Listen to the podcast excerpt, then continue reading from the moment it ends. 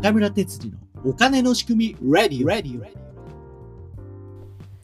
こんにちは。お金の仕組みラジオビッグファミリーファームの陽地です。この番組は MMT 流行以前から積極財政を主張してきた元衆議院議員中村哲司さんをお迎えし MMT やお金の仕組みについてまたそれを踏まえた視点から社会問題や時事ニュースを語る番組となっております。今日もよろしくお願いしますよろしくお願いします。今日はですね、えーはい。よくツイッターでも話題になるんですけどええ。日本の賃金が、まあ、バブル以降ずっと上がっていないといううんうん。世界はねもう隣の韓国もずっとね賃金上がってきてるんですけど、日本だけなぜそうやって賃金が上がらないのかっていうことについてちょっと話してみたいと思うんですが。そうですね。はい、うん。まあ、逆に言うと他の国でなぜ賃金が上がるののかということを考えていきたいなと思うんですけれども、うんうん。あの、イギリスのあのトラス首相のはい。あの話を2回ほど前にはいしたと思うんですけれども、はい。そこでアメリカはなぜ強いのかっていうのは、経あの経済がなぜ強いのか、そこの経済の一番大きな要素である株とうん。不動産が、うん住宅が上がるという、そういう話をしました。はい。つまり、あの資産が、価値が上がっていくから、うん。その資産価値をを上がっていくということを、まあ、基本にしてですね、はい。新たなその上昇分、価値の上昇分を借り入れの原資にしてお金を借りる。うんそれで消費をするっていう、そういうふうなことができたということですね。うんまあ、それができたとか、できている、ずっとできているっていうのがアメリカ経済の強さであると。うんうんでなぜかというと、まあ、消費っていうのはで経済の一番大きなポイントでして、うんはいけ消費があると、あ、物が売れるんだな、儲かるなと。うんそうですねうん。うんそうすると、あ、設備投資しようと。うんあどんどん売れるからうん。今の生産ペースじゃ足りないもっと売りたいってなりますよねなりますよね。うんうんうんうんそしたらうん。そしたら、その設備投資をするっていうことで、機械とかも売れるようになりますね。うんそうですねあれですよね上野さんみたいに工場のなんか部品とかも売れるって感じですよねそうそうそう、そういうことです。そういうことです。だ設備投資するので、機械を作ります。うんはい機械を売れます。うんそうすると機械の部品も作らないといけません。うんうん機械の部品も売れます。うんはいということになると、あの、そ様々な、うんあの、企業の売り上げが上がりますね。そうですよねうん。うんだから消費が増えると、投資も増える。うんこの投資っていうのは GDP にあのけ換算されるような機械の投資とかですね。はいはい建物の投資とかですね。そういう実物を作る方の投資ですね。うんうん GDP っていうのはあれですよね消費と投資とはい政府支出と、はい。と貿易の貿易の準準輸出ってやつですね。はいですよね、うん、その合計です。それの投資消費が増えると投資も増えるそういうことです。うん民間消費が増えると、はい民間投資も増えていく。うんうんうんまあ逆じゃないんですよね。そうで民す間投資が増えると民間消費が増えるんじゃないんあです。じゃないですよねそんな売れるかどうかわかんないのにうん、だ投資する人はなかなかねいないですもんねから経済の起点は必ず消費に、消費が起点になります。うんうん。で、政府支出も政府消費と政府投資とはい。分けられるんですけれども、おー。あの、まあ、政府支出は、例えば、あの、介護の保険とか、医療の保険とかで、はいはい。その、み最終的には民間が消費するんだけれど、そのお金を政府が出してるっていう部分もあるので、うん公れを務統計上給料とかも消費になるんですかね、政府えっ消費、とね、そえーっと、そうですね。そこはどうかな？ちょっとそこの数字のところをどう構成してるのかちょっと考えないといけませんが、まあ、まあ、結局どっちかに入りますよね。うんうんで、そでそそれが所得になるわけですから、うん生産をしたものが所得になるわけですから、うん。はい。その消費したもので、裏次のその結果として所得の方に出てくるわけなので、うんあの、まあ、消費したものが、消費されたもの、投資したものが、売上っていう形に出てきます。うん。うん。で、売上の形のところで、今度、賃金に現れてきますので、はいはい。だから、あの、政府支出をしたあものは、だから賃金の方に、あの、労働者の賃金の方にも行きますね。うん。そういうふうな形で、まあ、統計上はなっていると。うん。ということで、まあ、売上と一緒なんですよね。うん。政府支出もですね。うん。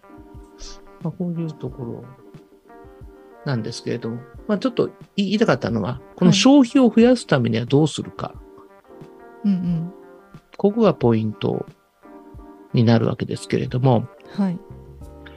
消費が増えないと、う設備投資も増えないので、売上が増えません。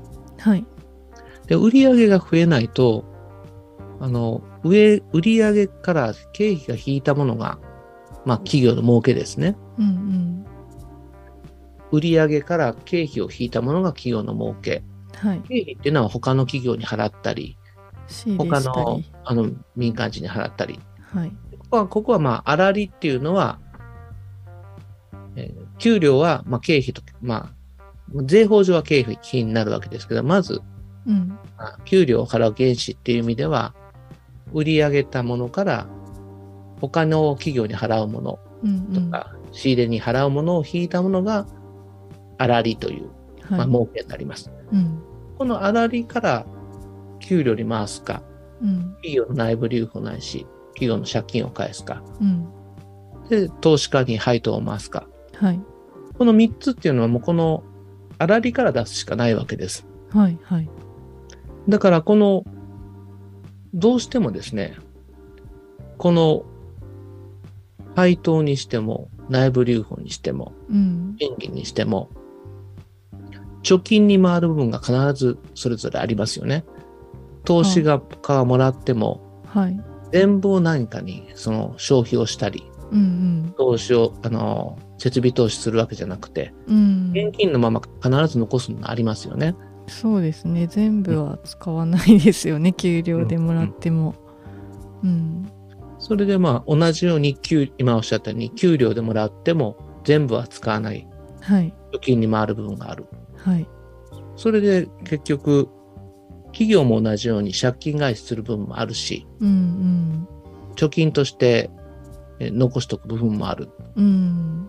そう思ったら結局次の時には同じ額は社会に出回らないですよね。うん。一、回売り上げになったものうん。で儲けになったものは100%が次は社会のに使われるお金にならないですよね。うん。そうですね。そっからいろいろなことが差し引かれて。うん。うん。次使われるようになるので、使われるお金ってどんどん減っていくってことですよね。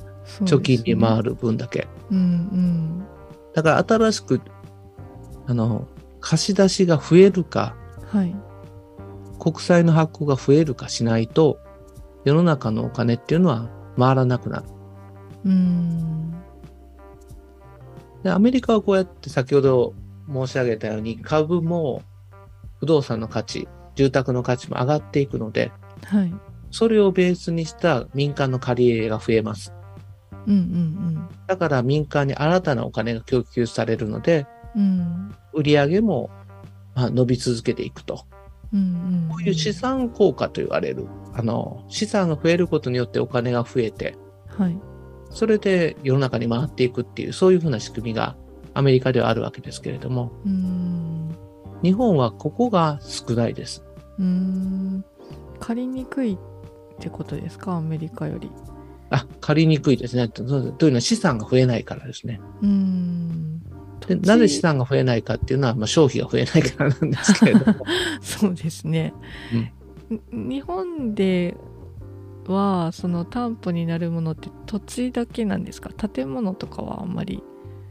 あだから建物がですね、うん。あの担保になるんですけれども、うん。建物の価値がどんどん下がっていくのが日本のと特徴ですね。うー。ん。そうですね。だから借りられるお金がその大きい長くでどんどん借りれなくなっていくってことですよね、返かどんどん返さないといけないから、うん。お金を返すっていうのはお金を減らすっていうことになりますのでですね、うんうん銀行から借りたお金を銀行に返すっていうのは、世の中からお金を減らすっていう行為になりますので、うんうん。だから、あの、担保価値が減っていくっていうのは、はい。お金を減らすっていうこととつながっていくんです。うーん。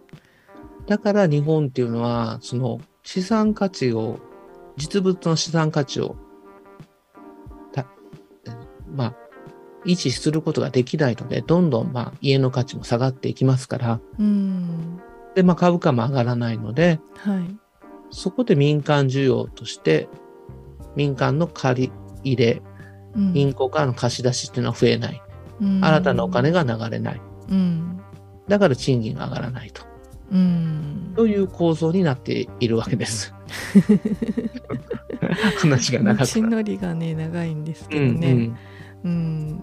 やっぱりバブルが崩壊してからもうやっぱり企業もあの時ほど借りようと思わないだろうし、そうですうね。んあの時は民間銀行が競うように貸してましたからね。そうですねうん不良債権なんかなるなんてみんなみじんも思わなかったし。思わなかったしまあというか日銀がこんくらい貸しなさいって 指導してたぐらいですからね。そうですね。うんもうバブルを作るために動いてましたからね、日本銀行はそうで。すよね、うんそりゃね日銀から貸しなさいって言われたら貸すしかないですよね民間銀行そうですね。うんその時不良債権処理なんてみんな頭に片隅にもなかったでしょうしね。おおお上が言うんだからそんな急に返せなんて言われるなんて 思いもよりませんよね。うんううん。んそのお金が生まれたり消えたりするっていうそのメカニズムっていうのはね YouTube とかでも詳しく説明してるので見ていただきたいなって思うんですけどそのええ民間銀行が貸し出すと世の中にお金が増えて、でそれがどんどん景気が良くてに民間銀行が貸し出しが増えれば、その賃金をみんなに上げてもっとたくさん上げてで給料が上がった分みんなも消費するお金が増えて、でもっともっとこう景気が良くなるっていう循環に入っていくんでしょうけどそうですね。うん。まあバブルからちょっともうそういう借金してまでなんか事業を大きくしようみたいな企業があんまりない中ではまあいつも言ってる政府が支出を増やさないといけない状況ってことですよね。そうですね。うんうんあの、そうです。民間の人たちがお金が使えない状況だったら、民間企業は投資するわけにはいかないので、うんうんそうすると借り入れもしないっていうことになりますよね。そうですよね。民間側はリスクになりますもんね借金をするとですね。で、そこまで売り上げが上がるって見越せないのに投資ができない。うんだからまあ貸し出しも増えない。うんだったら世の中にお金が行き渡らない。そうですね。だから売り上げが上がらないので、賃金も上がらない。うんこういうふうな関係になってるわけですね。うんそれでずっと来てるんですよね、うん日本はね。うんだから今こそ財政を拡大して、うんまあ、政府が気をあの積極的に新しいベンチャーが作った新しいものとかを買うとかですね。うんそうですね。そういうふうにしてうん経済の流れを作っていくということがすごく大事だと思います。うんあということをやればうんいろいろなところで資産価値が上がることになって株価が上がったり、あそれによって、まあ、土地の、土地や建物の値段が上がったり、ーうんうん。そういうふうなことをすると、今度はまたそれを担保にしてお金をうん借りたり、人が出てきてとちょっとずつ景気が良くなっていく。良くなっていくと。うん。その潤滑油というかやっぱりうん。そこを政府が支出しないといけないですよね。そうですね。うん、どういう使い道をしていくのかっていうことも、これから大事になってくると思います。そうですね。うん。以前先生があのリアル勉強会であのお話ししたところを YouTube に載せてるんですけどええ。介護士さんとか、そのエッセンシャルワーカーの給料を公費でもっと増やしていくことで他の企業にもその賃金を上げるインセンティブが出てくるっていうはい。話もすごく分かりやすかったですよね。そうですね。あの、今、その話を組み合わせるとですね、はい、もう直接公費を、そういうエッセンシャルワーカーの賃金のところにこう投入するとうんいうことになってくると、最低賃金よりもだいぶまあ上に上がるっていうか、うんうん。エッセンシャルワーカーのところの平均賃金は他の企業よりも大体、他の業界よりも月8万円とか10万円低いので、はい。そこを底上げするとですね、うん。あの、そこの最低賃金上がりますから、そこに人材来ますよね。うん。今まで賃金が低いから来ないっていうところなので、うんうん。ということは他の産業のあの人が逼迫することになるじゃないですか。うんそうですね。で労働力が逼迫していくので、うん他の産業の賃金が上がっていくことになります。うん、その介護とかエッセンシャルワーカーに流れていった人たちを呼び戻すためには自分たちも賃金上げなきゃいけなくなりますもんね。そうですね。うんうんうんというか、まあ、引き、引き止めるためにはですね、うん。そうですね。うん、上げるしかないですよね。上げるしかないですよね。うんうんというふうなことを考えると、あの、最低、社会のその最、いわゆる最低賃金っていう意味じゃなくて、はい。実質上の賃金を底上げしていく効果が、うんエッセンシャルワーカーの待遇改善っていうのはあります。なるほど。そうすると直接的に、あの、賃金が上がることになりますし、うん。で賃金が上がったらその分消費が増えますから、うんうんうん。一般企業の売り上げが上がってきます。うん、そうですね。そうすると、一般企業の売り上げが上がりますので、はい。他の他業種の、あの、企業もですね、うん。賃金をちゃんと上げても経営が成り立つような関関係になるわけです。うんうんだからまず、その賃金を上げるっていうところに公費を投入するっていうのも一つの大きな手段です。うんうん。もうまさに今それが求められてると思いますしね。ね。うん大した額じゃないんですよ。うん。大体ですね、あの、いくらぐらいですか？200 200万、200万人ぐらい、あのうん介護職の職種の人がいらっしゃるんですけれども、はい。月8万円で12ヶ月で約100万円です。うーん。うんうんうんだから、200万人とうん。はい。年間、あのーえー100万円と。はい。だから2兆円なんですよ。あ意外とないでしょ？あれって感じです。為替介入したぐらいの エッセンシャルワーカー介入してほしいですよね。ということででねうん。だから2兆、たった年間2兆円で、介護職種の人たちの給料をうん。月8万円ずつ上げることができると。うん。これはやった方がいいんじゃないかなと思うんですよね。ねえすぐにやったらいいですよね。もう大変なんですから。うん。岸田さんは100、え、1000億円ぐらいしか出さないんですよね。なんか桁が すごいね。あれって感じですけどね、ちょっとその辺先生が指導しに行かないといけないんじゃないですか。田さんはでもね、財務省支家計財務省支配うん内閣なので、そうなんですね。うんここが難しいところです。そうですね。はい。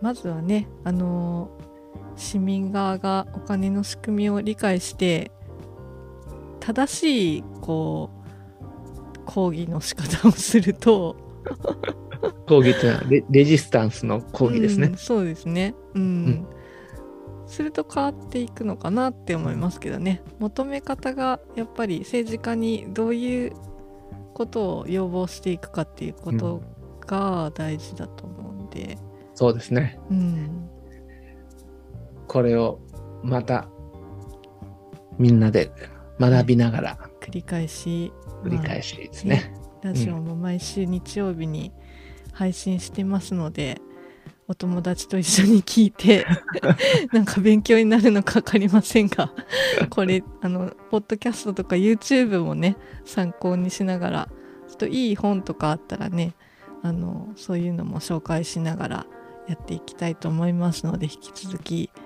皆さんに聞いていただければと思います。今日もありがとうございました。ありがとうございました。最後までご視聴ありがとうございました。